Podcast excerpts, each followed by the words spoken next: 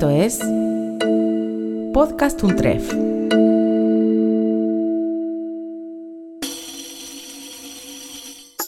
Bienvenidos al podcast del Centro de Innovación y Desarrollo de Empresas y Organizaciones de la Universidad Nacional de 3 de Febrero. Desde hace 15 años, este espacio interdisciplinario de trabajo tiene como principal objetivo desarrollar y fortalecer a través de distintas acciones el vínculo entre las empresas del territorio y la universidad.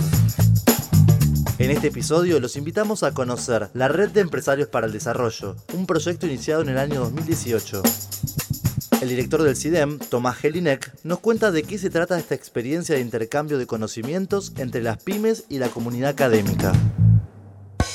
La red surge como un espacio que la universidad propone al sector privado, a los empresarios. Nosotros eh, trabajamos mucho con el conocimiento que se genera en las propias empresas y trabajamos eh, muy orientados a gestionar y activar y poner en circulación ese conocimiento de las empresas. La red es un poco eso. O sea, no solo es un, un lugar en el que las empresas, podríamos decir, vengan a proveerse del conocimiento de la universidad, sino es un espacio que los convoca a poner su propio conocimiento en juego e interactuar con todo el conocimiento que se produce en la universidad y sabemos que de esa interacción surgen cosas muy interesantes. A partir de los casos de dos empresas del partido de 3 de febrero, vamos a contarles cómo es la experiencia de participar de la red. Taller Baigorria Sociedad Anónima es una fábrica con muchos años de trayectoria en la zona.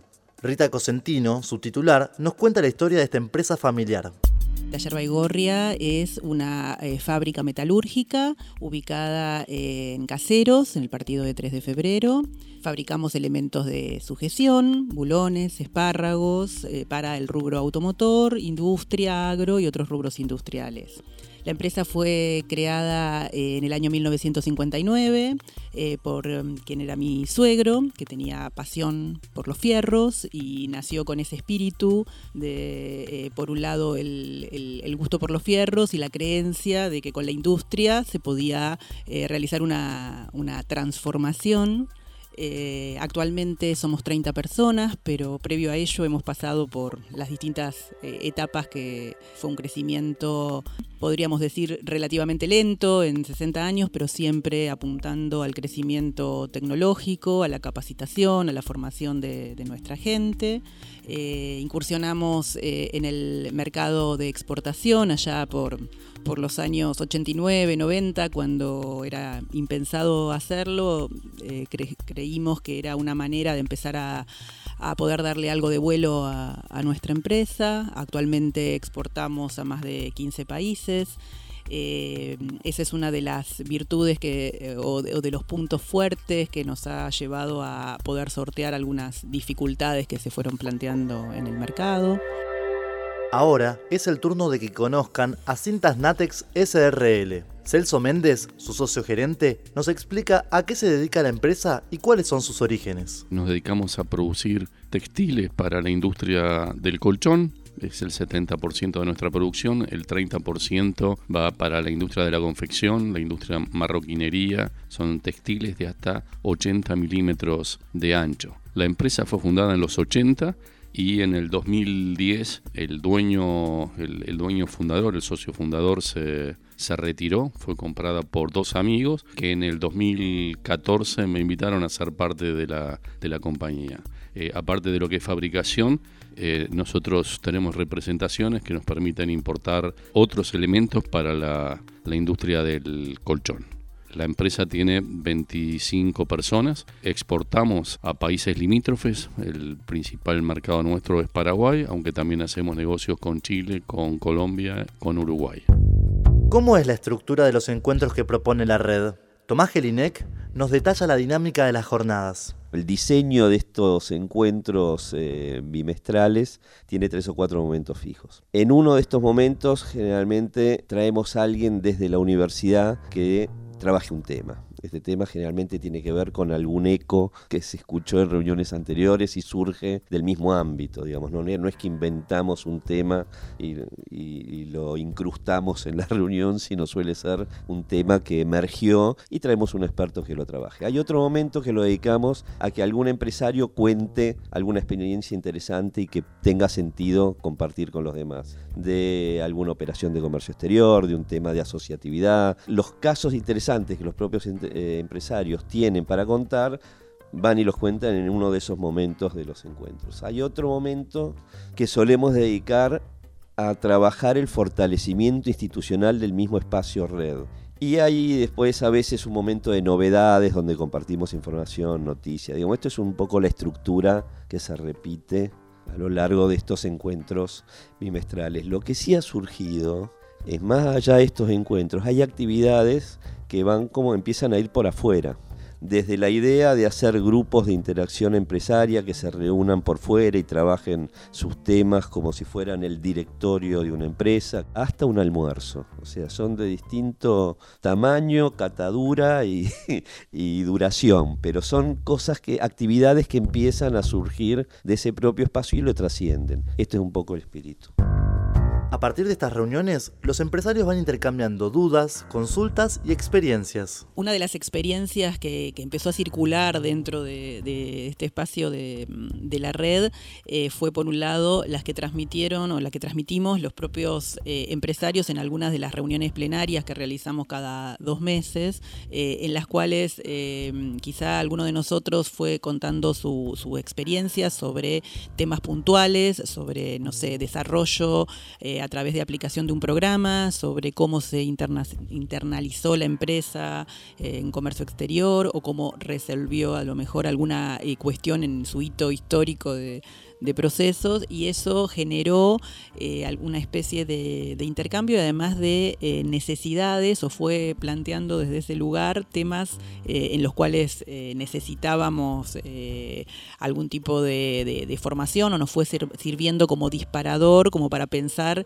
en nuestras propias empresas por qué lo hicimos o no lo hicimos de ese modo o coincidimos de ese modo y si eso fue éxito o o, fracaso o plataforma para, para, pensar algo nuevo, ¿no? Entonces, desde ese punto empezó como a generarse un, un conocimiento también y, un, y algo enriquecedor. Y eso sirvió también para que la universidad eh, ayudara aportando eh, algunos especialistas, trayendo temas como, por ejemplo, eh, cómo las pymes podemos intervenir en el mercado de capitales y fondearnos a través de, ese mercado y ponernos a, disposición a alguien que pudiera asesorarnos en esto. eso hizo como circular conocimiento que nosotros no, teníamos y generarnos cierta curiosidad y vinculación con, con otros sectores. ¿no?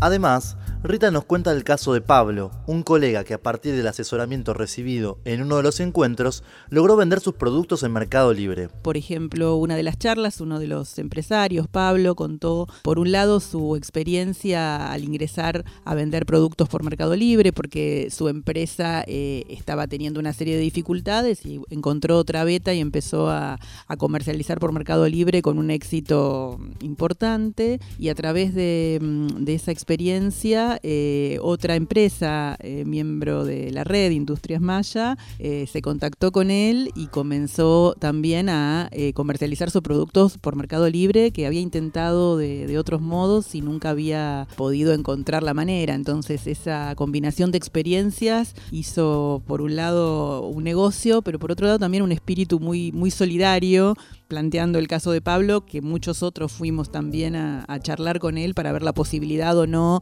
de cómo insertarnos en ese nuevo, en esa nueva plataforma que es Mercado Libre. Sin dudas quedan muchos desafíos por delante. Pero, ¿qué propuestas y qué inquietudes tienen Celso Méndez y Rita Cosentino como integrante de la red de empresarios para este año?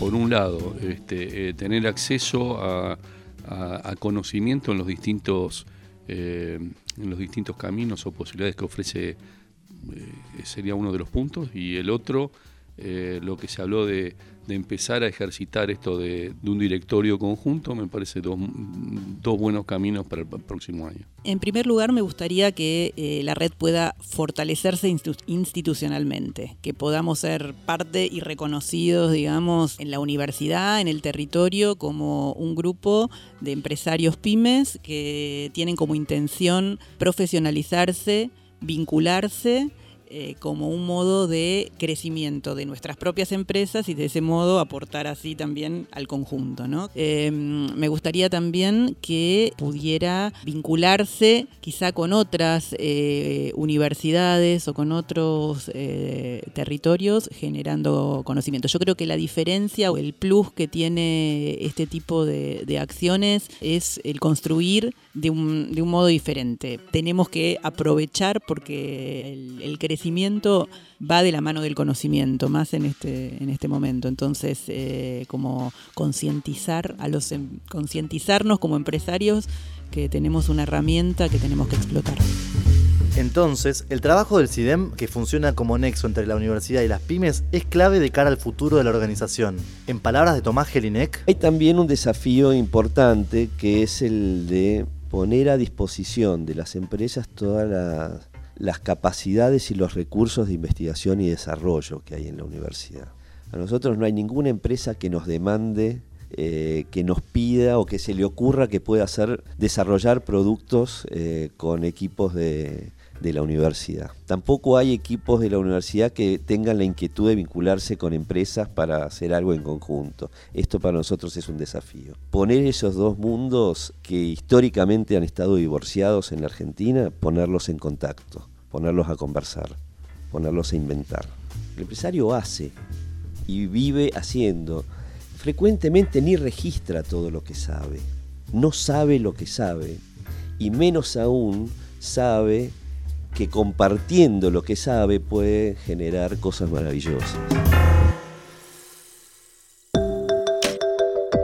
Rita Cosentino, de Talleres Baigorria, retoma un concepto de la pedagoga Adriana Puigros sobre aquellos saberes que se generan fuera de las aulas y que ella denomina como conocimientos socialmente productivos. Los saberes socialmente productivos los relaciona con la transmisión de saberes de los trabajadores eh, y ese conocimiento que no se da en, el aula directamente, sino que es un complemento. Y a mí me gusta pensarlo eso para nosotros, para los empresarios, como que eh, son saberes socialmente productivos, porque es una transmisión de conocimiento eh, que se da de otro modo, que se da afuera del aula, pero que genera muchísimo y que a veces no tenemos la oportunidad de gestionarlo de esa manera. Entonces creo que ahí es donde es fundamental el rol de la universidad y que le dé valor a eso y que lo podamos rescatar. En los próximos años, las pequeñas y medianas empresas de nuestro país se enfrentan a grandes desafíos. En palabras de Celso Méndez, de Cintas Natex SRL, para los años que vienen en Argentina, la cosa va a terminar pasando por tecnología, asociatividad y regionalización. Eh, tecnología formando a las, a las pymes, asociatividad permitiendo el encuentro de empresarios de la zona y regionalización a partir de las experiencias que puedan ser comunes. A lo mejor aparece la, idea de estar más, mejor preparados para, para encarar otros mercados. Eh, no hay futuro posible sin, sin conocimiento y sin profesionalización. La red es como un tejido que crece, sostiene y vincula a los distintos actores que forman parte de la actividad productiva del partido de 3 de febrero con la universidad los invita a dialogar y compartir el conocimiento y las experiencias que ya tienen para fortalecer y desarrollar la capacidad de otras pymes. En los próximos episodios seguiremos conociendo las distintas actividades que propone el CIDEM para toda la comunidad.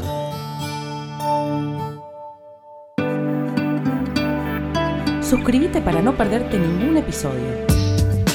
Estamos en Spotify, Apple Podcast, Google Podcast y en tu reproductor favorito. Seguí escuchando Podcast Untref.